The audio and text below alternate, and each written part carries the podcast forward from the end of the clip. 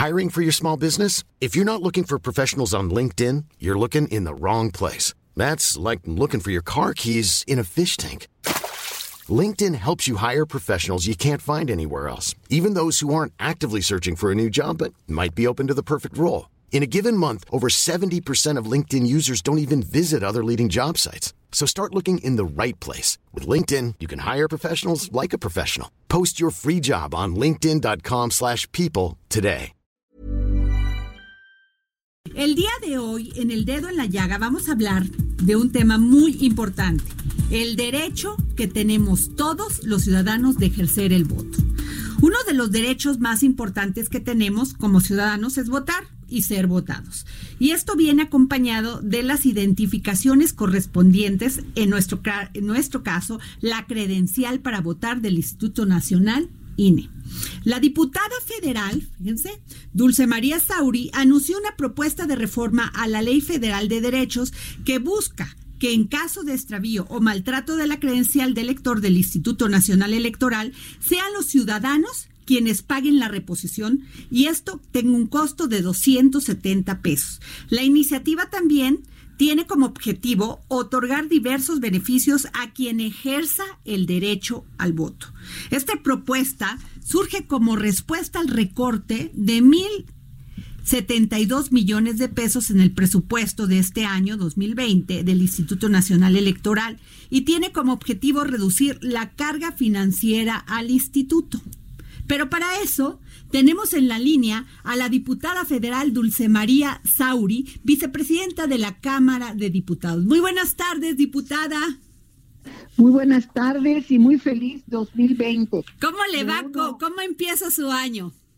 Pues con ganas, ¿verdad? Después de, bueno, de, la pausa de los reyes. Un respiro. La debe de seguir hasta el 2 de febrero, hasta la Candelaria, ¿no? Ajá. La carrera de ricuras culinarias y cocina que nos acostumbramos en estos días. Sí, qué rico. sí.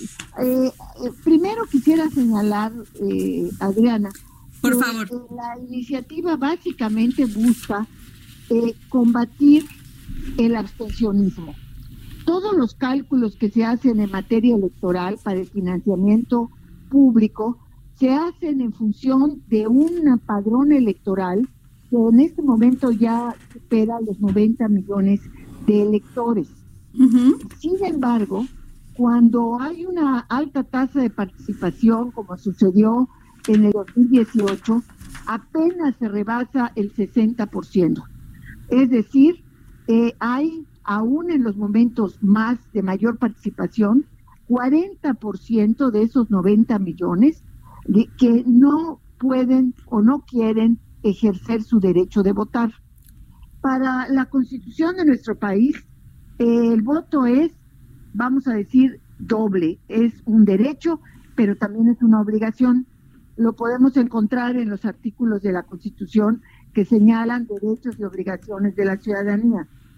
Eh, y pero no hay en el caso de que alguna persona se abstenga de ir a votar ninguna sanción como sucede en varios países, especialmente del sur de América Latina, donde no hay votar implica una multa, una sanción de, de, dinero e incluso la privación de algún tipo de, derecho. Eh, la iniciativa que presento busca, por una parte, incentivar la participación, pero no por la vía del castigo, sino eh, utilizo el modelo de Colombia en el que se les da una serie de incentivos a aquellas personas que cumplen con ese deber ciudadano y a la vez ejercen su derecho. Eh, una de las cuestiones, desde luego, a considerar, tiene que ver con la credencial de lector con fotografía. Esta se creó desde 1993 como un medio para identificarse a la hora de votar. Era solamente eso. Pero en este momento la credencial de lector con fotografía es más, es una cédula, especie de cédula de identidad ciudadana, pero que la adquirimos cuando cumplimos 18 años, ¿no? Eh, no antes.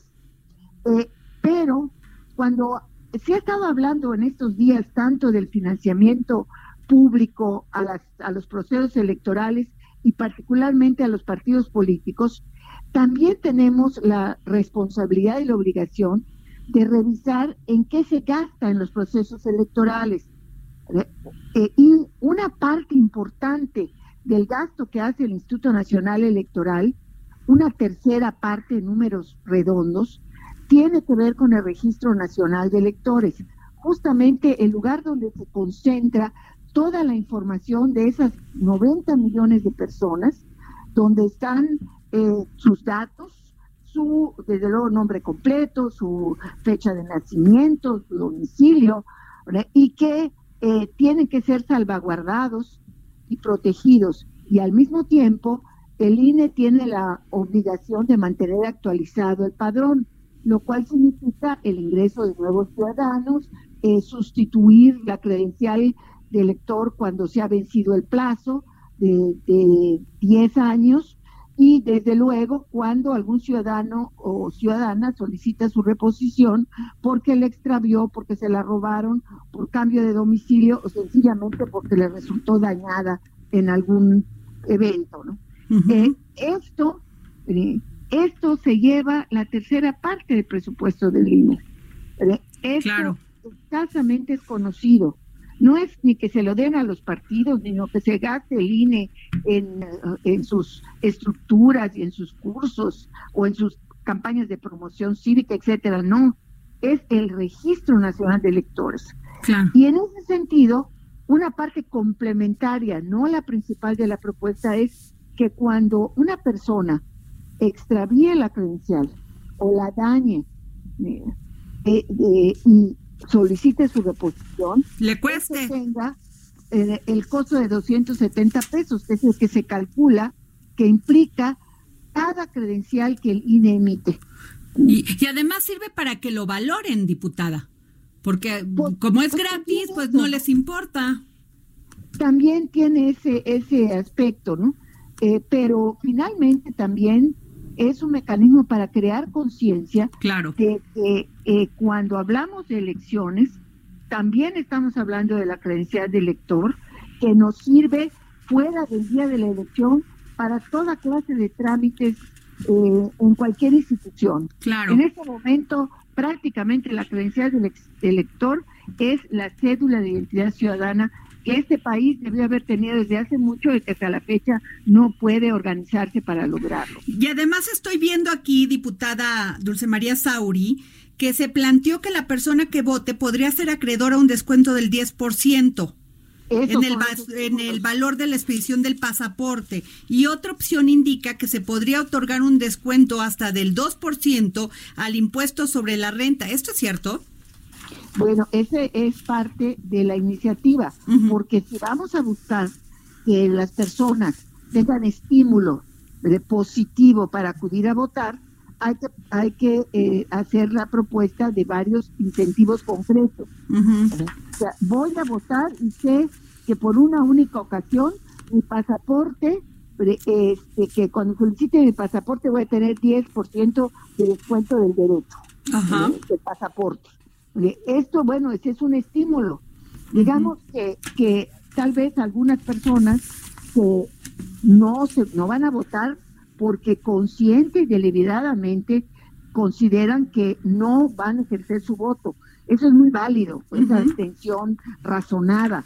Hay otras personas que dicen, ¿para qué voy a votar si al final de cuentas mi voto solo, uno no cuenta? Ok. Bueno, precisamente para este grupo que de acuerdo a los especialistas es el más grande, es que se desarrollan estos estímulos. Tu voto, tú crees que no cuenta en el conjunto, pues bien, pero para ti sí va a contar. Claro. va a contar a favor. Diputada Oscar Sandoval, con el gusto de saludarla. Oiga, hablaba usted del caso de Colombia que toma usted como referencia para presentar esta iniciativa que es muy importante, eh, en donde pues también obviamente se incentivó la participación ciudadana. ¿Cuáles serían, digamos, el porcentaje de aumento de participación en función pues de estos incentivos alrededor del voto y del ejercicio de nuestros derechos y obligaciones? Mire, no tengo un porcentaje estimado lo que sí le puedo decir es que en los países donde es obligatorio el voto, es que si no se vota hay una sanción, multa, e incluso algún otro tipo de privación de derechos, eh, prácticamente la totalidad de la población vota. Pero no es lo que queremos. Eh, en México lo que queremos es que ese ejercicio del derecho vaya acompañado también pues de una participación ciudadana por razones positivas, no negativas. claro. No por miedo. Claro. Pues agradecemos mucho, diputada Dulce María Sauri, diputada federal por el PRI y vicepresidenta de la mesa directiva de la Cámara de Diputados, por haber atendido esta llamada del dedo en la llaga. Muchísimas gracias por la invitación y reitero mi felicitación para este 2020. Y feliz año para usted también, diputada. Feliz año. Gracias, hasta luego. Planning for your next trip? Elevate your travel style with Quince. Quince has all the jet-setting essentials you'll want for your next getaway, like European linen, premium luggage options, buttery soft Italian leather bags, and so much more. And is all priced at 50 to 80% less than similar brands. Plus, Quince only works with factories that use safe and ethical manufacturing practices. Pack your bags with high-quality essentials you'll be wearing for vacations to come with Quince. Go to quince.com/pack for free shipping and 365-day returns.